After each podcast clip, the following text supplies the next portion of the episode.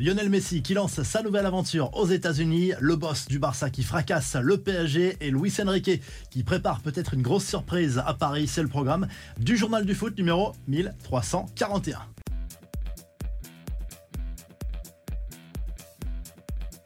Lionel Messi est arrivé aux États-Unis. L'international argentin a débarqué en jet privé avec sa famille en Floride pour signer son nouveau contrat avec l'Inter Miami. Sa présentation officielle aura lieu dimanche. Son premier match, a priori, le 21 juillet prochain. On rappelle qu'il touchera 60 millions de dollars par saison pour cette nouvelle aventure en Major League Soccer. Il aura du travail Messi puisque l'Inter Miami est actuellement bon dernier de la conférence Est de la MLS lors d'un entretien accordé à la télévision publique argentine. Le septuple Ballon d'Or s'est dit impatient de relever ce nouveau défi. Il assure que sa motivation et son envie de briller restent intactes malgré ce départ aux États-Unis. En tout cas, il est déjà une star en Floride, comme le montre cette fresque géante que l'on peut déjà apercevoir à Miami.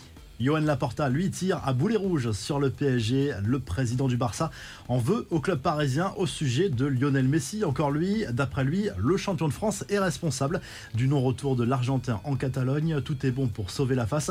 Écoutez, Johan Laporta, le joueur a été marqué trop négativement par son passage au PSG, notamment à cause des sifflets du Parc des Princes. Toute cette pression aurait influencé son choix de partir plus tôt en MLS. Les infos en bref, Gianluigi Donnarumma doit-il se sentir menacé au PSG En tout cas, l'arrivée de Luis Enrique change un peu la donne pour l'Italien. D'après l'équipe, le nouvel entraîneur parisien va entamer une réflexion autour de la hiérarchie des gardiens. L'Espagnol apprécie les portiers avec un bon jeu de pied et clairement ce n'est pas le point fort de Donnarumma. De là à menacer sa place de numéro 1 réponse dans les prochaines semaines.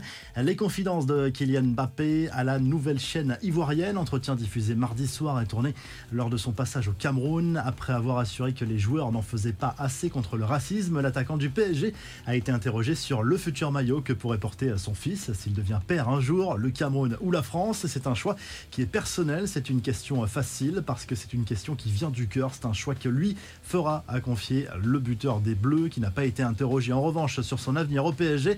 Il y avait visiblement des consignes à ce sujet. Une nouvelle porte de sortie pour Marco Verratti selon Marca. L'international italien plaît beaucoup à l'Atlético Madrid, Diego Simeone considère le milieu de terrain italien comme la meilleure alternative pour remplacer Coquet, dont le contrat se termine en 2024. La situation se tend entre Chelsea et Romelu Lukaku. L'attaquant belge prêté la saison dernière fait le forcing pour quitter définitivement le club londonien. Il a choisi de boycotter la reprise de l'entraînement ce mercredi. Les Nerazzurri ont fait une offre de 41 millions d'euros, bonus compris. Chelsea en voudrait 50.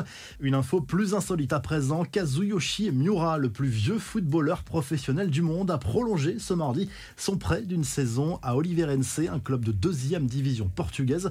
L'attaquant japonais a 56 ans et il compte bien jouer encore plusieurs saisons. La revue de presse en Espagne, le journal AS consacre sa une à Vinicius Junior qui profite de ses derniers jours de vacances au Brésil. La star du Real Madrid est amené à devenir l'un des leaders de cette équipe merengue pour cette nouvelle saison après le départ de Karim Benzema. En tout cas, il va signer un nouveau contrat jusqu'en 2027. En Espagne, toujours le journal Sport consacre sa une à Johan Laporta, le boss du FC Barcelone qui annonce la couleur pour cette saison. D'après lui, le club Blaugrana a une meilleure équipe que le Real Madrid et il vise même une victoire finale en Ligue des Champions à condition d'avoir un ou deux renforts supplémentaires. Et du côté de l'Italie, la Gazette dello Sport se penche sur le mercato estival de l'AC Milan. C'est bouclé pour l'arrivée du milieu de terrain de l'AZ Alkmaar, Tajaini, Reinders et Pulisic va passer sa visite médicale ce mercredi. Si le journal du foot vous a plu, n'hésitez pas à liker et à vous abonner. Et on se retrouve très rapidement pour un